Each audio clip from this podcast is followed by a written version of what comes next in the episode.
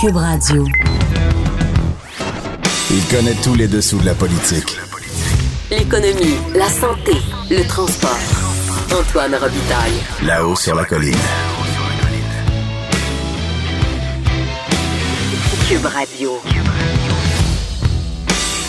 Bonjour à tous. Aujourd'hui à l'émission, il y aura Daniel Payet. Vous savez, Daniel Payet a été ministre de l'Industrie, du Commerce et de la Science et de la Technologie avec Jacques Parizeau dans les années 90 et il viendra nous parler des problèmes de gouvernance chez Desjardins qui ont été révélés selon lui par l'affaire du vol de données chez Desjardins. Daniel Payet avait tenté d'être président du, euh, du mouvement Desjardins il y a quelques années, mais il avait été battu euh, de justesse. Et par la suite, il y a Thomas Mulcair qui viendra nous parler du jugement de la Cour d'appel au sujet de la loi 21 qui euh, est tombé aujourd'hui en début d'après-midi. Alors, il nous dira ce qui en est. Mais d'abord, mais d'abord, il y a une vadrouilleuse au bout du fil. Il y a de la joie. Bonjour, bonjour les hirondelles, il y a de la joie. Bonjour Geneviève Lajoie, Bonjour Antoine. correspondante parlementaire à l'Assemblée nationale pour le Journal de Québec et le Journal de Montréal. Donc, tu nous parles ce matin dans le journal d'une pénurie de pharmaciens. Il me semble que c'est pas nouveau, ça. Qu'est-ce qu'il y a de, de nouveau dans cette pénurie-là? On, on dirait qu'on manque toujours de pharmaciens. C'est quel type de pharmacien aussi? Ben c'est ça. J'allais te dire que euh, c'est pas ce dont, dont, dont, dont on s'imagine là, celle-là au coin, au Family Prix ou aux gens coutus là. Je parle pas de ces pharmaciens-là parce qu'en fait, les pharmaciens dans le secteur privé, il en manque pas. OK. Les, les pharmaciens qui manquent, ce sont dans les établissements de santé, c'est-à-dire euh, dans les hôpitaux, les CHSLD, euh, ceux qui travaillent pour les CIUS. Là, qui... Donc, c'est eux qui... c'est- de, de ces pharmaciens-là euh, dont le Québec a le plus besoin, et ce sont donc des employés de l'État, hein, contrairement donc au secteur privé. Et c'est ces pharmaciens-là qui manquent. Il en manque 284 à l'heure actuelle au tra- à travers le Québec. Euh, tout dépendant des régions, là, euh, dans certaines régions, euh, le- la pénurie est plus importante. Euh, je pense à des régions comme, par exemple, euh, l'Abitibi-Témiscamingue ou le, le- la Côte-Nord. Euh, donc, cette pénurie-là, euh, ce qu'on découvre aujourd'hui aussi, c'est que euh, ça fait pas que mal donc euh, aux hôpitaux, par exemple, mais aussi aux CHSLD, parce qu'il y a des patients, euh, donc des résidents CHSLD, des Donc, des personnes âgées, âgées, euh, par définition, ça. oui. Oui, par définition, évidemment, qui ne, euh, qui en raison de ça, ne, ne reçoivent pas les soins pharmaceutiques dont ils ont besoin. Euh, évidemment, ils reçoivent leur paquet de pilules là, par jour, c'est pas ça la question. Mais euh, la- l'association des pharmaciens euh, d'établissement nous dit que ces gens-là, par contre, ne sont pas suffisamment rencontrés. Euh, donc, par, en, en théorie, c'est les personnes âgées, puisqu'ils prennent beaucoup de médicaments rendus à un certain âge quand ils sont dans les CHSLD, ils devraient être évalués à chaque année euh, pour, pour voir est-ce qu'il y a des, mé- des médicaments qu'on devrait enlever parce que, euh, bon, ça leur cause des effets secondaires, ça entre en contradiction avec d'autres médicaments qu'ils prenaient déjà peut-être euh, avant, depuis très longtemps. Donc, ça a toutes ce sortes d'effets. n'est pas fait, là. J'imagine ça a toutes sortes d'effets collatéraux, genre euh, s'ils prennent trop de médicaments, qu'il y a des interactions entre les médicaments, ils peuvent, euh, comment dire, être étourdis et, et tomber euh, et se casser la hanche. Donc, ça, j'imagine que ça crée des problèmes de santé, cette pénurie-là? Tout à fait. Donc, euh, ce que les médecins, ce que les, euh, pardon, ce que les pharmaciens euh, d'établissement souhaitent, c'est que donc le gouvernement, qui est l'employeur finalement, euh, leur offre des conditions de travail plus attrayantes. Parce que euh, pour être pharmacien d'établissement, ça prend deux années de plus que pour être un pharmacien euh, dans un Jean Coutu, par exemple. Ah oui? Donc, ça, oui, euh, les Est-ce qu'on sait pharmaciens dans pourquoi? les Jean Coutu, ben, parce que ça leur, euh, les pharmaciens dans les dans les euh, dans le secteur privé, ils ont besoin que du- d'un bac de quatre ans, alors que les pharmaciens d'établissement doivent avoir une maîtrise, donc euh, Ah. faire deux années de plus à l'université. Sauf que évidemment, puisque puisque les, les, les gens coutus de ce monde et les familles prix de ce monde euh, viennent chercher les étudiants en pharmacie directement dans les facultés, ben là, les étudiants sont tentés de s'en aller directement euh, travailler sur le marché du travail, puis obtenir un salaire dès le début. euh, et euh, donc faire deux années supplémentaires pour avoir finalement peut-être un petit peu moins ou à peu près le même salaire en fin de carrière bon, ça tente moins les étudiants, les jeunes étudiants. là. Ah oui, puis on- ça peut être très lucratif aussi dans le privé, avoir sa propre pharmacie. Là. Donc, euh, fait. ça fait penser aux problèmes des, des- des- des- dans le monde juridique des, des avocats qui sont plus attirés vers le privé que vers, mettons, des, des, des, euh, des postes comme procureur de la couronne euh, et, qui sont parfois plus difficiles et, et- et- et moins lucratifs. Tout à fait. Mais en ce moment, actuellement au Québec, 73 donc des étudiants, euh, des, des pharmaciens travaillent dans le secteur privé. Hein? Euh, donc c'est Ah oui. énorme, c'est vraiment une énorme majorité. Donc pour c'est ça. Donc ce que l'association des pharmaciens euh, d'établissement souhaite, c'est que le gouvernement donc euh, euh, soit plus attrayant, donc augmente un peu les salaires, euh, au moins équivalent à ce qui est fait dans le privé pour les jeunes étudiants qui commencent. là. Ça voudrait, ça voudrait dire quoi? Ben, en ce moment, Cette quand un pharmacien d'établissement sort de l'université, il gagne à peu près 47 euh, dollars de l'heure, OK? Euh, alors que dans le privé, il en fait 55. Ah bon, Donc, OK. euh, c'est quand même une marge assez importante, assez pour qu'il y en ait plusieurs qui donc choisissent le secteur privé. Alors, euh, trouver des, des mesures d'attraction. Puis du côté du, du ministère, est-ce qu'on a des réponses? Est-ce qu'on a des. Est-ce qu'il y a de l'ouverture? Pour le moment, je n'ai pas obtenu de, de- de réponse encore. Euh, j'ai- lancé une question, mais je n'ai pas de réponse à l'heure actuelle. Euh, Peut-être euh, plus tard dans la journée. On t'imagine euh, chercher cette information, Geneviève, euh, comme d'habitude, cette tête chercheuse que tu es. C'est ça. Merci beaucoup, Geneviève Lajoie. Merci Et Antoine. bonne journée. Au plaisir de se reparler. Là-haut sur la colline. Une entrée privilégiée dans le Parlement. Cube Radio. Alors, avec nous aujourd'hui, à la haut sur la colline, il y a Daniel Payet. Bonjour. Bonjour. Ancien ministre de l'Industrie euh, de Jacques Parizeau, ancien chef du Bloc québécois et présentement administrateur de société. On, on- j'aime, je veux parler de Desjardins euh, Oui. avec vous parce que euh, il y a Guy Cormier, PDG du mouvement Desjardins, qui disait l'autre jour qu'on ne veut pas faire porter le bonnet d'âne à Desjardins, à- ou on veut faire porter le bonnet d'âne à Desjardins actuellement, mais Desjardins a été transparent. Est-ce que c'est votre, euh, votre lecture de la situation? Le mouvement des jardins n'est pas euh, effectivement en péril. Euh, je pense que sa capitalisation est très, très bonne, très solide. Euh, là où il y a une problématique qui pourrait être résolue, il faudrait saisir le mouvement, si on peut dire, euh, c'est que M. Cormier relève de lui-même.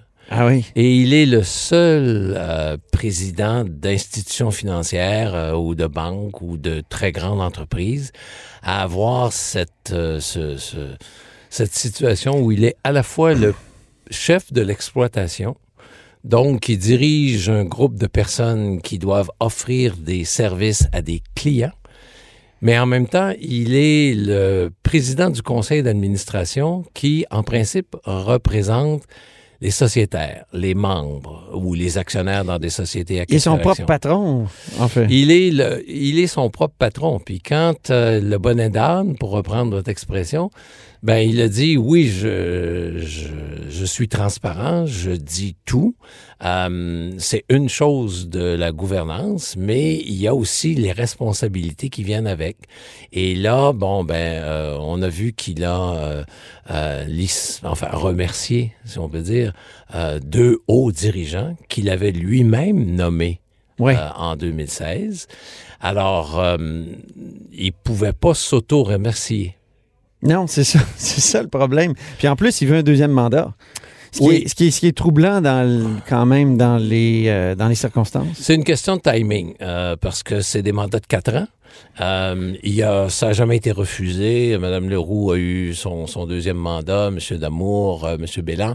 Euh, donc, euh, c'est pas euh, une surprise qu'il y ait personne. Enfin, c'est jusqu'à demain soir la date limite pour inscrire sa candidature. Mais ça reste que c'est 260, 270 personnes réunies dans un conclave. Euh, c'est- C'est papal encore Oui. et qui vont décider si euh, euh, de qui ils, ils veulent Mais- dépendre. Pensez-vous que s'il y avait eu une distinction entre euh, la présidence du conseil d'administration et la, la- la- la chefferie d'exploitation, si je peux m'ex- m'exprimer ainsi, est-ce qu'il y aurait pu avoir un blâme ou quelque chose comme une- un congédiement de, que de la il- personne qui est chef de l'exploitation? Je peux pas le dire parce que je n'y suis pas. Euh, mais il reste que on aurait pu prendre de la hauteur. Il aurait pu y avoir quelqu'un qui, euh, sans être toujours euh, derrière le dos de M. Cormier, puis de regarder par-dessus son épaule, a de la hauteur, aurait de la hauteur. Parce que actuellement, M. Cormier, il doit avoir un job épouvantable. Oui. Euh, il doit avoir un stress incroyable, puis il, faut, il faut admirer ça. Mais il n'y a personne au- au-dessus qui lui dise ben, voici nos questions. Euh, les deux personnes que vous avez remerciées, est-ce que c'était la bonne façon de faire? Est-ce que c'était les bons responsables? Est-ce que, bon, le passé, c'est le passé. Quel est votre plan futur? Parce qu'un conseil d'administration, c'est pas un parlement. hein. C'est pas euh, s'opposer absolument. Euh, moi, j'ai joué dans les deux games. là. Oui. Euh, et à, à la fois au Parlement où tu tu t'opposes ou tu reçois l'opposition. Mais un conseil, ça challenge, ça pose des questions, ça fait réfléchir, ça prend du recul, ça a de la hauteur, puis ça dit, bon, OK, euh, pour les membres, c'est correct. Là, actuellement, il y a une crise euh, au niveau de la cyberattaque ou euh, des, euh, Des vols de données. des vols de données. Mais il y aurait pu avoir les mêmes questions concernant la fermeture dans les régions des caisses pop, Ouais. euh, sur les guichets automatiques. Donc, euh, la stratégie de M. Cormier, il l'a fait avec son exécutif, ce qui est tout à fait correct. Il doit la présenter devant un conseil, mais sur 22 membres de conseil, il y en a 20 qui sont de Desjardins. Ben oui. Donc, il n'y a pas d'indépendance, parce que l'indépendance, c'est de savoir poser une question sans mettre en péril son gagne-pain. Est-ce qu'on peut parler d'apparence de, conflit d'intérêt Non. dans ce temps-là? Non? Non, non, non, non, non, non, ça, ça n'a rien à voir. Mais, Mais c'est vrai qu'il y a une sorte de conflit d'intérêt. C'est-à-dire que... il- Si on ben, veut pas perdre son gagne-pain, puis on n'est pas l'indépendance nécessaire, c'est ta on appelle ça comment? Ouais, c'est ta capacité de poser les bonnes questions et de pas a- avoir peur de l'effet d'avoir posé des questions en disant, toi, c'est la dernière fois que tu me poses cette question-là. Euh, un administrateur indépendant a l'indépendance de, de poser les questions. Puis si euh, les gens sont pas contents, ben, Oui, c'est ça. Là, il y a eu des questions qui ont été posées par les parlementaires à Québec, à, à Ottawa aussi. Puis bon, les congédiements sont venus après, comme je ne sais pas si c'est une question de timing là aussi, pour reprendre votre terme de, de tout à l'heure. On attendait peut-être Mhm. euh, que la commission parlementaire ait lieu. Euh, il y a eu des bonnes questions posées, puis le rapport a été euh, décevant, n'est-ce pas? Est-ce que le rapport n'a pas été décevant? Est-ce que, est-ce que, est-ce que Desjardins a vraiment répondu à toutes les questions? Ben, au niveau parlementaire, euh, il y a beaucoup de stratégies politiques euh, à ce niveau-là. Je pense qu'une des choses importantes, c'est de voir qu'est-ce que le ministre des Finances du Québec va faire, Ouais. parce que Desjardins relève du ministère des Finances. Et l'actuel ministre des Finances, euh, c'est un ancien trésorier de la Banque nationale. Donc, Ben oui. lui relevait euh, du gouvernement fédéral au niveau de toutes euh, les questions euh, d'indépendance, les questions de, sécurité. Donc, il est habitué à fonctionner dans un milieu réglementaire et j'espère que le ministère des Finances du Québec, le gouvernement du Québec, euh, va pouvoir euh, demander à Desjardins euh, un certain nombre, imposer à Desjardins un certain nombre de réglementations. Est-ce que le projet de loi qui a été déposé là, sur les institutions financières, est-ce que... Euh, j'ai pas eu OK, l'occasion vous n'avez pas eu l'occasion de voir ça. Euh, donc, euh, vous, vous avez brigué la direction de Desjardins après le départ euh, de Monique Leroux en 2016. Euh, Oui. Qu'auriez-vous fait si vous aviez été en place? Est-ce que, vous, est-ce que ça vous préoccupait déjà le- la question de la sécurité des données? Non, à l'époque, c'était le, le- le credo que je, que, que je plaidais, c'était de rev- refaire renaître l'esprit coopératif. Oui. Et euh, c'est Claude Bélan Euh, je peux le dire maintenant. Euh, alors, il, il, est décédé récemment. Mais c'est Claude Bélan qui m'avait incité en se disant ça va très bien chez Desjardins, c'est très bien capitalisé. Madame Leroux a fait un, job euh, exceptionnel. Euh, on est presque rendu une banque. Et les régions, les coops, le membership, faudrait que ça revienne un peu au pouvoir. Et moi, mon credo, c'était de dire il faut avoir un conseil indépendant et il faut aussi euh, faire en sorte qu'il y ait un président de conseil. Et il y a même quelqu'un euh, dans un des 257 votants qui m'avait demandé, bon, ben là, vous voulez diviser la job en deux, euh, laquelle des deux vous allez prendre? Et moi, j'avais dit, ben, ce serait au conseil d'administration et non à l'exécution. Parce qu'à ah l'exécution, il y avait Guy Cormier qui était, qui était là. puis je, je juge et je, je jugeais à l'époque qu'il aurait été parfait. puis j'avais même dit, imaginez si cette personne euh, pouvait bénéficier de quatre ou huit ans euh, de conseil d'administration indépendant, combien il serait bon ben plus tard? Est-ce que ça vous a choqué, vous, quand, un peu comme le gouvernement Legault, quand euh, Desjardins, ben en tout cas, ça, ça le, groupe d'investissement régional Desjardins a, a, refusé d'aider Capital Média qui est pourtant une coopérative, qui est une coopérative naissante. Est-ce que ça vous a euh, étonné? Est-ce que ça vous a fâché? Ça, m'a étonné euh, de voir que, euh, et que les gestionnaires, je prends le mot gestionnaire haïtien, que les gestionnaires de Capital de risque des Jardins disent non. Euh, il me semble que... Et là, ils sont euh, effectivement revenus à la table, mhm. ce qu'ils ont dit, pour pouvoir présenter euh, à leur conseil une éventuelle proposition. Et ça, bon, ben c'est ça le rôle d'un conseil d'administration, de dire, « Hey, wow, minute, ouais. on n'est pas la Banque Royale. C'est ça. on est le mouvement des jardins on était coopératif. On est encore coopératif. oui, je sais qu'on est encore. C'est pour ça qu'il faut, euh, faut pas prendre les nerfs, là, faut pas paniquer, mais il faut, je pense, euh, rappeler à l'ordre et dire euh, à M. Cormier, qui va être réélu, euh, manifestement, de lui dire, ben, ce serait peut-être temps de faire deux postes différents au prochain, au prochain congrès. En terminant, euh, vous avez été chef du Bloc québécois. Vous avez euh, précédé euh, Gilles Duceppe et succédé à Gilles Duceppe.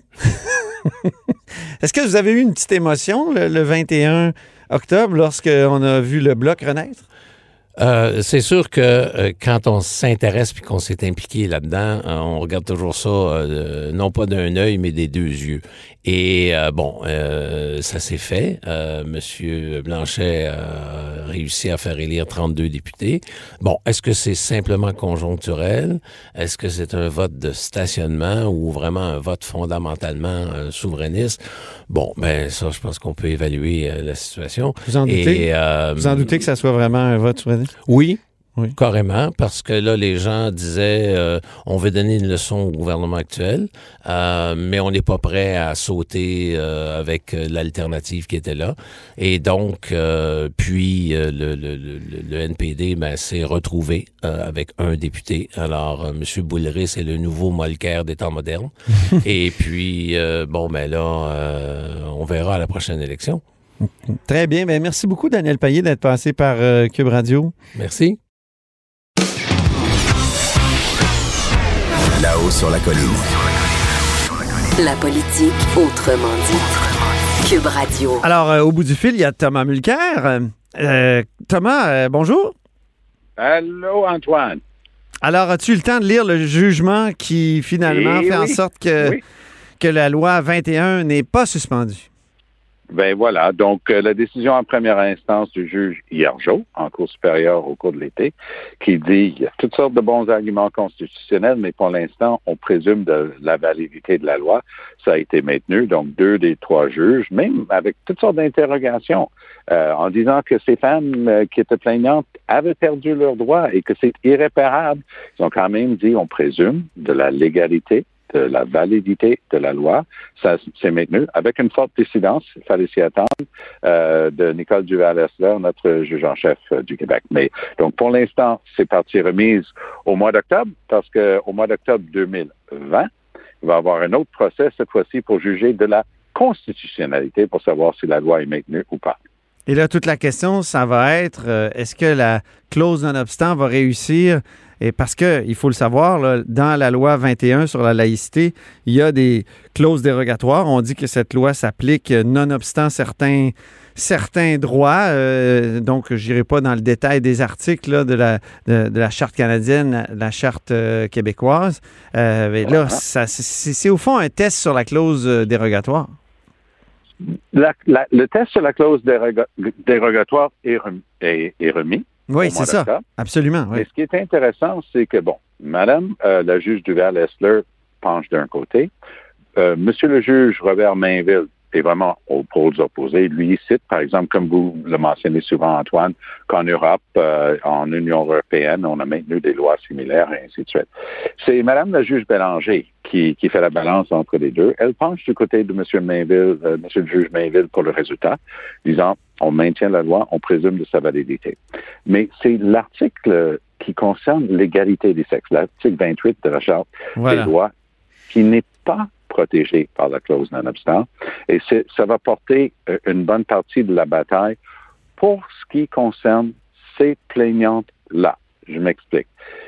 Si on a une loi qui va contre égalité homme-femme, on ne peut pas maintenir cette inégalité avec une clause non-obstant.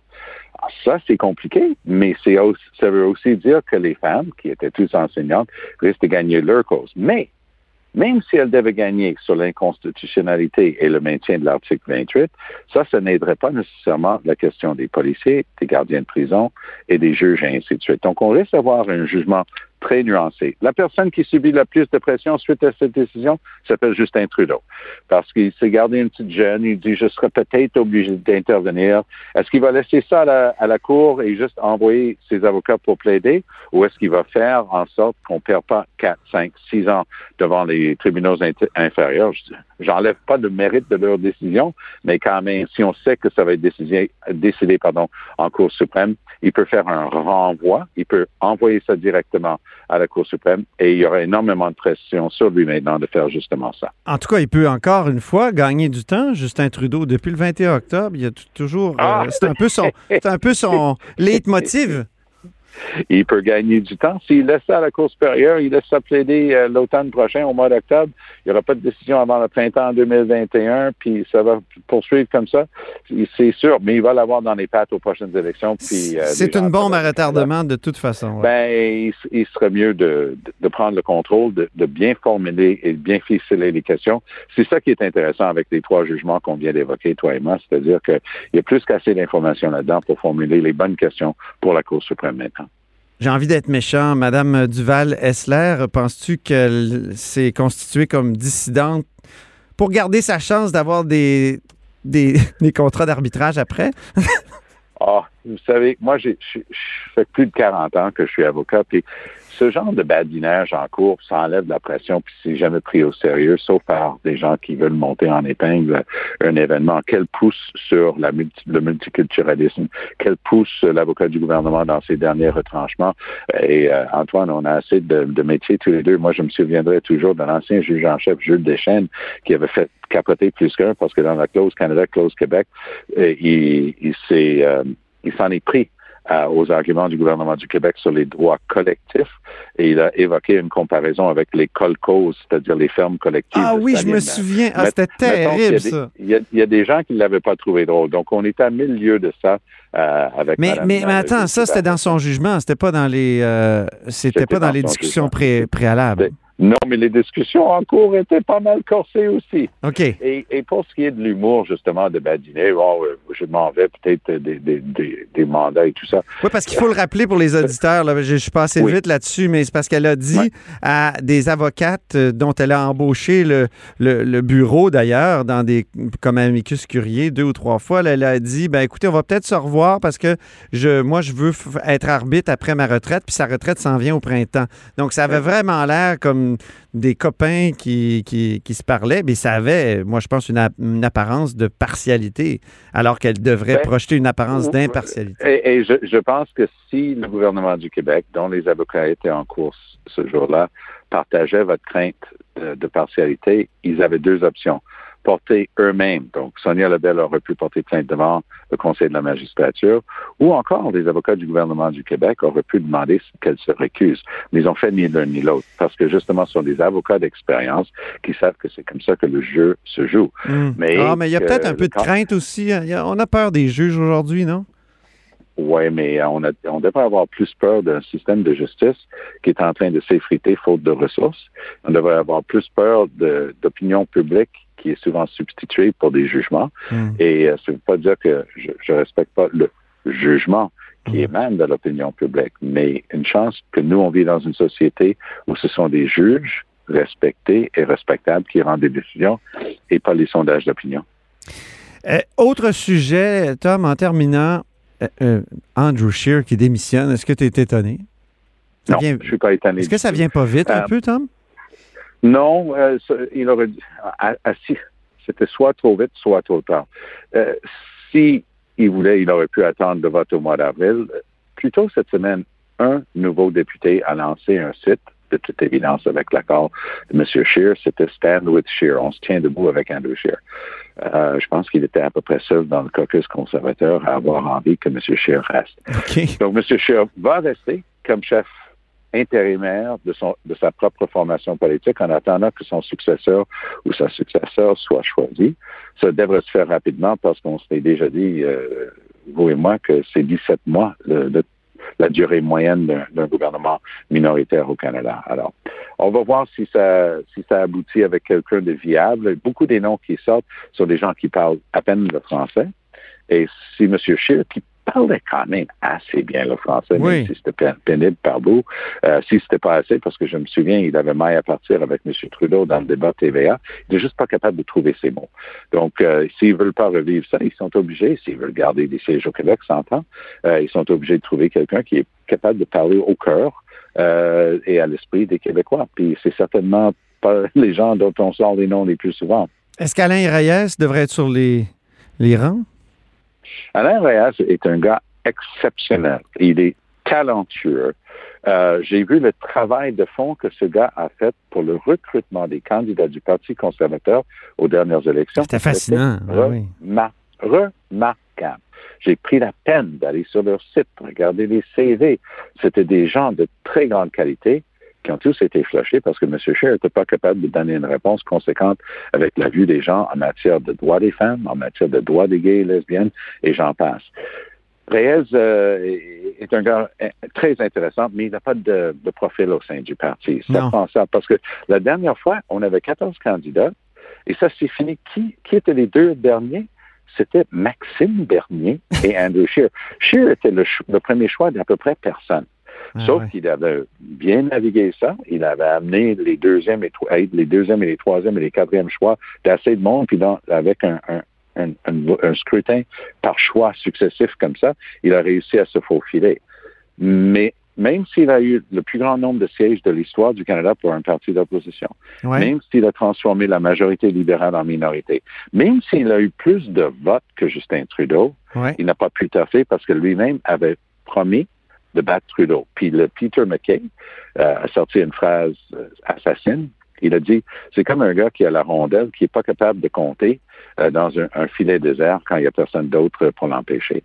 Et eux, ils considéraient qu'avec blackface, les fameuses images de M. Trudeau déguisé euh, en noir, euh, les, scandales de SNC Lavalin et de Jody Wilson-Raybould, donc, et le scandale de l'île euh, de l'Agacan, où il a pris une vacance qui était jugée par le commissaire à l'éthique comme étant illégale, s'ils sont pas capables de le battre là, ils le battront jamais avec Scheer, c'était leur conclusion. Mm-hmm. Et ils trouvaient aussi, malgré le fait que le parti a un aile très conservatrice et très religieuse dans l'Ouest, euh, ils, ont vite constaté qu'ils ne peuvent pas gagner une élection s'ils laissent les 50 circonscriptions de, la grande ville de Toronto sur la table, ils ne peuvent pas gagner une élection. Et ils ont eu précisément zéro siège mhm. euh, là-bas. Donc, ils, doivent avoir quelqu'un capable de connecter avec plus de monde, sinon c'est peine perdue. Thomas, merci infiniment pour cette conversation du jeudi. Très bientôt. Et on se reprend la semaine prochaine, euh, vendredi. Allez. Merci. Salut. Cette émission est maintenant disponible en podcast. Rendez-vous dans la section balado de l'application ou du site cube.radio pour une écoute sur mesure en tout temps. Cube Radio, autrement dit. Et maintenant, autrement écouté.